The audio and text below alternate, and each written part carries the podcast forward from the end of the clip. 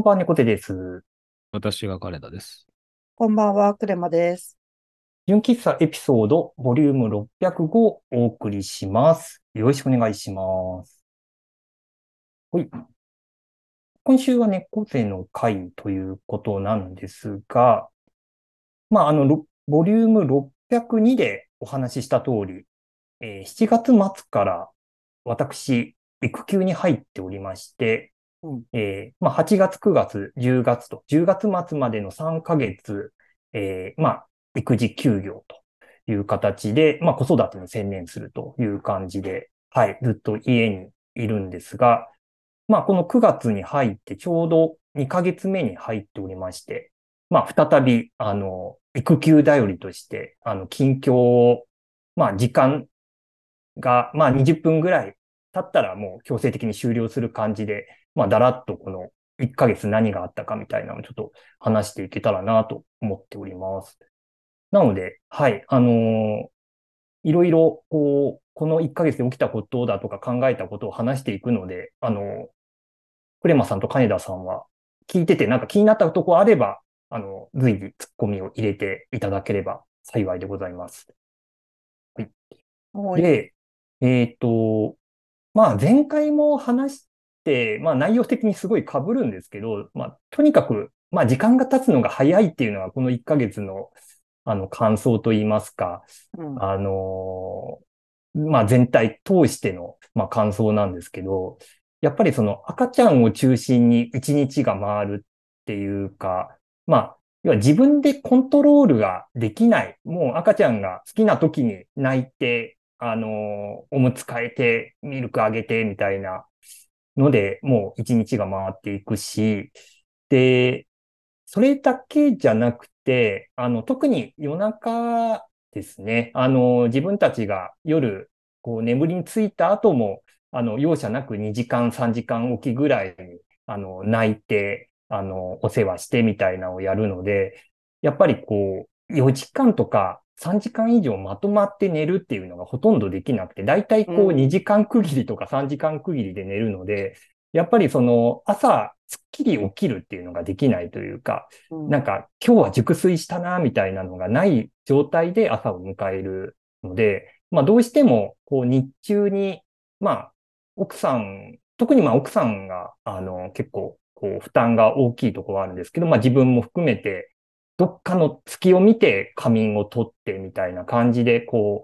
う2、3時間おきプラス仮眠をどっか1時間とか30分とか取って、なんとかこう、トータルで5、6時間取れればいいかな、みたいな感じで過ごしているので、結局その赤ちゃんのお世話と、えー仮眠と、えー家事と、みたいなので、まあ大体のこの1日のタイムテーブルが埋まるみたいな感じ。うんで、で、それでこう、夕方になって、まあ、あの、沐浴、あの、赤ちゃんお風呂に入れて体ってあげて、で、こう、寝かしつけつつ、晩ご飯の準備をして、で、ようやく晩ご飯食べながら、こう、テレビ見て、ああ、一日ようやく終わったね、みたいな感じになるけど、大抵、こう、晩ご飯食べ始めたぐらいにまた泣き始めるんで、えー、あやしつつ、晩ご飯食べつつ、みたいな感じで慌ただしくこう一日が終わるみたいな。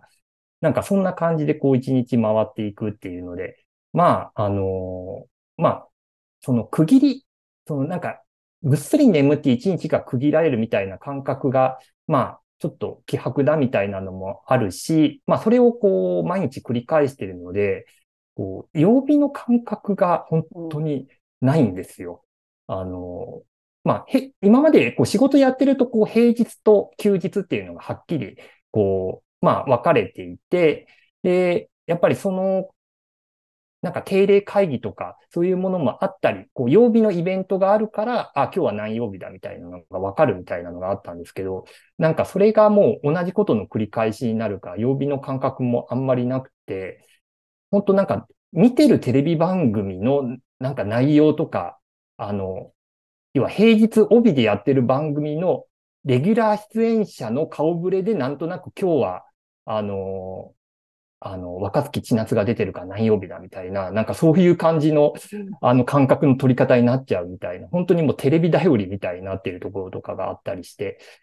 なんか、こう、育休取って1ヶ月なんですけど、本当、今、今9月だっていう実感が本当になくて、本当こう7月、8月の感覚が未だにこう続いている。まあ、あの、天候もあるんだと思うんですけど、このなんか精神と時の部屋みたいな感じのこう、生活を続けてると、ね、あの、本当時間の感覚ってないんだなっていうのは、本当この1ヶ月で感じているところで、うん、なんかこう、まあ、こう世の中の動きとかはね、こうテレビだとかで、こう見聞きはしてるんで、なんとなく追ってるんですけれど、やっぱりなんかこの自分のこう、時間の流れ方との、なんというかギャップみたいなのをどうしても感じてしまうところがあって、まあ、なんかそれが別にストレスっていうわけではなくて、なんか、うん、なんか不思議だなって思いながら、はい、過ごしております。まあ、それが特にこの育休1ヶ月目の、そうですね、大きな、こう、感想というか実感っていうところですね。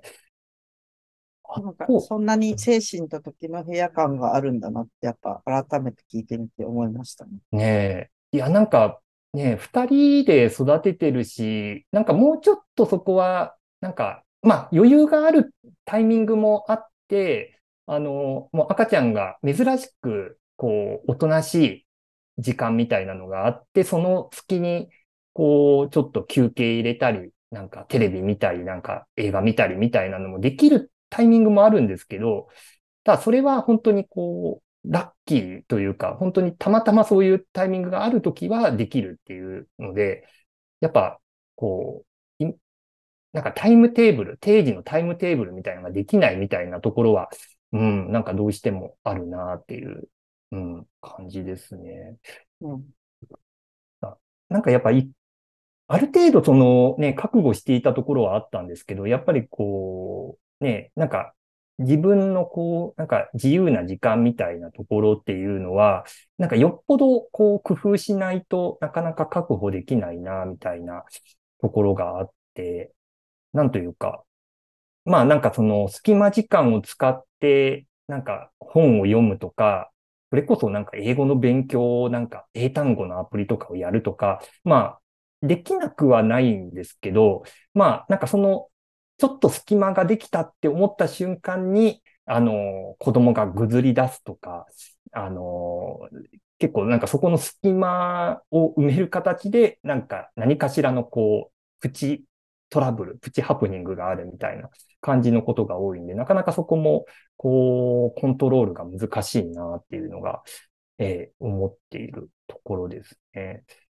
あなんかこう、まあ、1ヶ月目はまあまあまあ、慣れるための時間みたいなところもあるんで、まあ、なんとか、こう、戸惑いつつもなんとかやってるな、みたいなところはあるんですけど、ちょうどこう、1ヶ月目の終盤に、あの、会社の上司に当たる人と、なんか月一でちょっと面談やりましょうっていう、そのワンオンワンを非公式な形でやりましょうって話をしていて、ちょうどその、あの、会社の方との、その非公式のワンオンワンが、こう、1ヶ月目の、えー、最終週にあったんですけど、まあそこで、まあ、あの、特にその仕事の話っていうよりかは、育休1ヶ月目どんな感じ？みたいな話だとか、あの、子育て大変？みたいな話をこう聞かれていろいろ話すみたいな感じの内容だったんですけど、うん、やっぱりなんか、その3ヶ月の育休が終わった後にどう復帰するかみたいなのも、あの、この間に考えていかなきゃいけないなみたいなのもちょっと、あの、話題として出ていて、うん、あの、多分この後控えているのは、まあ、あの、まあ、保育園、子供を保育園に、まあ、どのタイミングにどこに入れるのかとか、うん、まあ、あとはその、奥さんもしばらくお仕事、あの、お休みしているので、まあ、どのタイミングで、こう、仕事に復帰するかとか、で、復帰するにしても、じゃあその子供の相手を、じゃあ、まあその保育園も含めて誰がどう見ていくかみたいなのも考えていかなきゃいけないみたいなのがあって、結構こう、今はもうこの子供中心でこう、なんとかこう回していくっていうのに、こう精一杯なところがあるんですけど、やっぱりなんかそのあたりの、こう、3ヶ月終わった後にとか、半年後とか1年後どうしていきたいかみたいなところも、なんか、ちょっとそろそろ考えていかないとみたいな話をして、ちょっと、うん、まあ、あ、焦りはしてないですけど、あそうか、そこを考えなきゃいけなかったよな、みたいなのを、こう、ちょっと思い出すみたいなタイミングもあったりして、うん、ちょっと2ヶ月目入ってからは、ちょっとその辺も考えていかなきゃいけないな。でも、どのタイミングでどう考えていこうかみたいなのは、ちょっと悩ましいなと思いながら、はい、過ごしているという感じです。だまあ、あの、本当になんか夜、こう、ちょっとまとまった時間ができてテレビ見たりみたいな、まあ時間が、まあ1時間、2時間とかあるんですけど、まあそこをもうちょっとシビアに使っていくというか、そこで、まあ1日30分なり、あの、1時間なり使って、なんかその辺の相談とかをしていくとか、なんかそのあたりは、うん、なんか時間の使い方はなんかいろいろ考えていかなきゃいけないなっていうところで、特にその子供がね、今後大きくなっていくと、ね、今は、あの、全然、あの、よちよち歩きとかもしないので、まあ、基本、こう、ベビーベッドの上にいるか、抱っこして連れてくるかとか、そういう感じなんですけど、それがこう、よちよち歩きとか歩き始めたりとか、それこそ、ね、あの、話せるようになったりとか、ね、物をこう、掴んで、なんか、こう、振り回すとか、なんかその、ね、いろいろこう、動作ができるようになってくると、また、あの、変わってくる。その子供との時間の取り方みたいなの変わってくるみたいなのもあるので、そう、なんかその辺も、この、この後どういう、こう、イベントが待ってるかというか、子供がどう育つかみたいなのを視野に入れながら、こう、この先の計画みたいに考えていかなきゃいけないみたいな。うん。周りで聞いてる限りですけど、うん。多分、家に子供がいる限りはなんか無理っぽいですよ。ねえ。結局、詰まるところ、そう、どっかに預けるうん。っていうのがもう、詰まるところ、選択肢として、それぐらいしかない。か、なんか人を増やすか、リソースでカバーするしかない。うんうんうん。誰かに見てもらうか。金融的にはそうですね、だから。う んそうですね。ねプロジェクトですからね、子育てのね。そうそうそうそう。人足を増やすか、うん、もうそもそもの離れる環境を作るかの多分二択な気がしますけどね。聞いてる限りは。それぐらい逆に手をかけなきゃいけないものだとも思うし、うん、自分の時間を作るってことは手をかけないってことだから、うん、うんまあ物理的な面と、まあ、あくまで聞いた話ですけど、うん。うん、まあ、その外に出すっていうか、手を離すしか多分自分の時間を作る方法はなさそうだなって、あくまで想像ですけど、思う感じですかね。うん。逆に計画を立ててこうしたいって思っちゃうと、できない時にすごいストレスになってしまうので。ああ、そうですね、そうですね。これやりたいのに、もう黙ってろみたいな感じになると、それはそれでちょっと不幸な話なんで。うん。なんかうまくね、こう横にずらす何か方法が見つかるといいですねっていうのは。そうですね。多分なんか自分たちでこう、なんとか解決しようっていうのは多分限界があるなっていうのは、うん、やってみて、こう、痛感してるところはあるので、やっぱりそこでこう、仕事復帰するとか、奥さんも仕事復帰するとかいうのも視野に入れると、ちょっとそこのリソースを増やすは、ね、ちょっと考えなきゃいけないですよね。うん。え、すいません。質問なんですけど、あの、うん、補活ってもうされてるんですか、うんうん、補活はまだなんです。うん、なんとなくはしなきゃいけないねって話はしてるんですけど、まだちょっとそこは、うん、うん、ちゃんとはまだ見ていないんで、うんうん、ただ結構ね、そこも、なんか地域によっても、そこのこう大変さ度合いが違うっていうのもあるので、うん、ちょっとうちのこう、豊島区がどんな温度感なのかもちょっとちゃんと調べておかないとっていう感じですね。うん、まだ、まだ、そう、そこも、こう、蓋を開けていないので、うん、こう、蓋開けてみたら結構ね、あの、修羅の道かもしれないし、ちょっとそこはね、はい、あの、覚悟を決めて、リサーチを始めなきゃいけないな、みたいな。はいや私も何の経験もないんで、本当に何の価値もない発言なんですけど、ただのニュースをいろいろ見る限りでは、うん、少し前、数年前まではそれこそ保育園落ちた日本死ねじゃないけど、うん、マジで保育園入れなくて、どうすんのっていうのがもう渦巻いてたなって印象なんですけど、うん、なんか、一昨日ぐらいに見たニュースだと、もうその時期は過ぎて、その、23区内での保育園余り、定員割れがすごいみたいな記事を見たんですよ。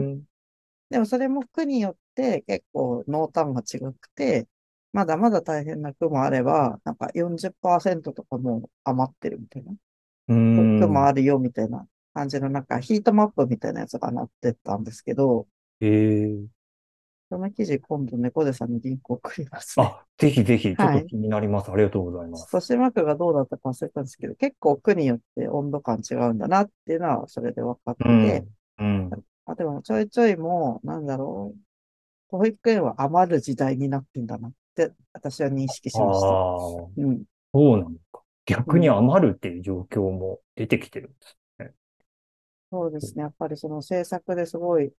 子育て支援をしなくちゃいけないのが、産む数にもう追いついちゃったのかなって思ったけど、ただ私な、めちゃくちゃウォッチしてるわけじゃないし、あの、うん、こういうのって1年前、2年前の情報ってすごい古かったりするので、うん、なんか下り顔で、最近はねって言って、それ3年前の話じゃんみたいなやつ嫌なんで、うん、あの、そこは Now をウォッチしてほしいんですけど、うん、自分の観測範囲ではそういう感じちょっと、そうですね。ちょっとそういう情報もちゃんと仕入れて、うん、ちょっと見ていかなきゃいけないですね。うん。そうか、そうか。なんか、豊島区はなんかね、大、大丈夫そうな、あの、感じは、あの、してたんですけど、ただこれも、あの、はっきりとした情報を得ているわけではないので、もう本当また聞きでしかないので、うん、ちょっとその辺の、はい、あの、状況も把握して、はい、動いていかなきゃいけないなという感じで、はい、います。あ、で、あとちょっと最後に、そうですね、あのー、全然また違うトピック、まあ、育休中に感じたことの違うトピックなんですけど、あのー、やっぱりなんか子供をあやしたりとか寝かしつけるとか、やっぱりそういうことをするときに、こう、まあ、あの、前回も話したんですけど、結構こう、ギャン泣きされて、こう、1対1でこう、相手しなきゃいけないときに結構こう、精神が削られるみたいな話を前回したと思うんですよ。で、で、その時に、あの、やっぱ黙ってこう、対峙するよりかは、もう独り言でもいいんで、あの、積極的にこう、話しかけていくと、あの、まあ、子供には伝わらなくても、なんか自分の精神を安定させる意味では、すごく、あの、効果があるみたいな話を、あの、この前の、その育休の話の時にしていたと思うんですけど、やっぱりこう、子供が育つと、このギャン泣きのこう、声のボリュームが、あの、アップするのと、あの、持続力も上がるというか、その、あの、今までは、こう、ギャーギャー泣いてたのが、だんだんこう、よりより赤ちゃんっぽい泣き方といいますか、こう、オンギャー、オンギャーの繰り返しみたいなのが延々続くとか、あの、あとそのギャーの長さがもう10秒ぐらい持続するとか、もう声枯れるぐらいまでギャーを伸ばすとか、なんかそういう感じになってきて、あの、ちょっと独り言で対峙するのもちょっと厳しいみたいな、あの、感じにも、あの、ちょっと場合によってはなっきたりしてたんですけど、なんかそうなった時に、あの、ちょっと効果があったな、まあその自分のこう、なんていうか、精神をこう保つために効果があったなって思ったのが、あの、まあ、ちょっと前回の話にも若干つながるんですけど、ポッドキャスト聞きながらっていうのが、ほうほう。いや、案外、案外、ああの、マッチするなって思って、やっぱりこう、まあ、奥さんも起きてて、こう日中、こうギャン泣きされる分には全然余裕で、ああ、また泣いてるねとか、すごいハッスルしてんね、みたいな話をしながら、まあ、あの、相手はできるんですけど、やっぱ奥さんが寝ているとか、奥さんがこう、でか、何か出かけていて、こう、二人きりで、えー、ギャン泣きされるみたいな時に割とこう、追い詰められるみたいなことがあるんですけど、なんかそういう時に、こう、エアポッツをこうして、こう、なんか何かしらのこう番組聞きながら、こう、あやしたりしてると、要はなんかなんか誰かしらにこう話しかけられながら、なんかこう相手してるみたいな余裕ができるというか、なんか、やっぱりなんかそこはこう音声、まあ、ポッドキャストに限らず、まあ、あの、ラジオとかもそうだと思うんですけど、やっぱり誰かがこう、どっかで何か話楽しげな話をしてくれてるみたいなところで、なんか精神の安定みたいなのが実はあるのかもしれないなっていうのがあるのと、あとはやっぱこう、赤ちゃんをこう抱きかかえて、こう、なんか相手をしてあげたりしてるんで、両手が塞がってる状態なんで、こうスマホを何かいじりながら気をこう紛らわせるみたいなのがこう難しかったりするわけなんですよ。だからもう両手塞がってるかないしは、こう片手がたまにこう自由が利くみたいな時にできることみたいになると、やっぱりそこはもうながらでできる、なんか楽しめるみたいなもので、割と音声コンテンツみたいなのが結構こう、なんか大事になってくるんだな、みたいなのがあって。で、本当なんかたまたまこのタイミングでなんですけど、その、ポッドキャストで、あの、ベビーのいる生活っていう、あの、ベビーのいる生活、迷える子育て応援ポッドキャストっていう、なんてタイムリーな？すっごいタイムリーなのがこうありまして、それをたまたま見つけて、なんかそれが本当にこう、あの寝かしつけのやり方とか、あの、あとはその育休を取ったパパの座談会とか、基本的にはその、実際に今子育てしている人たちの座談会がベースで、そこでこう、こんなことが大変だったとか、この本が参考になったとか、なんかそういうのをこう、あの、2、30分の番組で話し合うみたいな番組になってて、それがもう本当、今、ドンピシャというか、それこそこう、寝かしつけみたいなところの、あの、ノウハウみたいなのを、こう、その研究をやってる人のインタビューでこう、あの、聞いてくれたりとか、なんかそういう話があったりして、結構それ聞きながら、あ、こうすればいいんだとか、あの、こういう悩みを持ってる人って他にも全然いるんだなとか、なんかそういうのもあったりして、なんかなおさらこう、あ、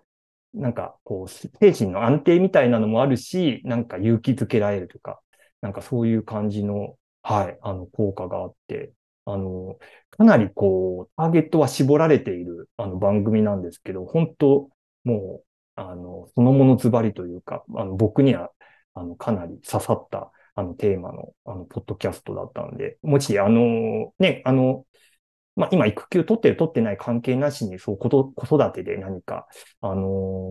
こう気になってる方いたら、ぜひ、あの、ちょっとチェックしていただけるといいかなっていうのと、まあ、あの、本当あの、ポッドキャストないしは、あの、ラジオ聞きながら、あの、子供のお世話みたいなのは結構おすすめだなと思うので、はい。あの、ちょっとここに来てまさか、あの、なんか、ポッドキャストのありがたみみたいなのをこう、味わうとは思わなかったみたいなとこなんですけど、えー、まあ、ね、特にその子供の、こう、相手とかでこう両手が塞がっているみたいな時に、まあ、その音声コンテンツだけじゃなくて、それこそ、あの、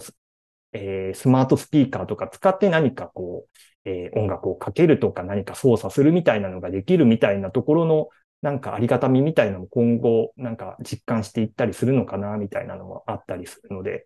そうですね。なんかその辺も、なんかうまく活用しながら、はい、ちょっと2ヶ月目も、えー、乗り切っていけたらなんて思っております。です。はい、そんな感じで、えー、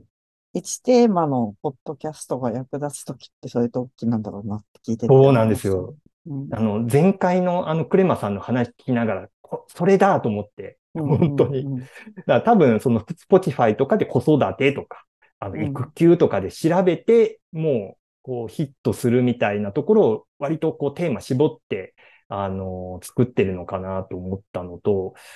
あの、この番組が、あの、TBS ラジオが制作してるんですよ。あの、個人ではなくて。うん、で、多分なんか今は特にスポンサーとかついてないんですけど、やっぱテーマとか視聴者がこう絞られてるんで、なんかこうタイアップとか取りやすいのかなとか、多分なんかベビー、ね、ね、ベビー用品の会社とか、なんかそういうアプリの会社とかのタイアップ取りやすいからみたいなので、なんかテーマ絞ってたりするのかなみたいなのもなんか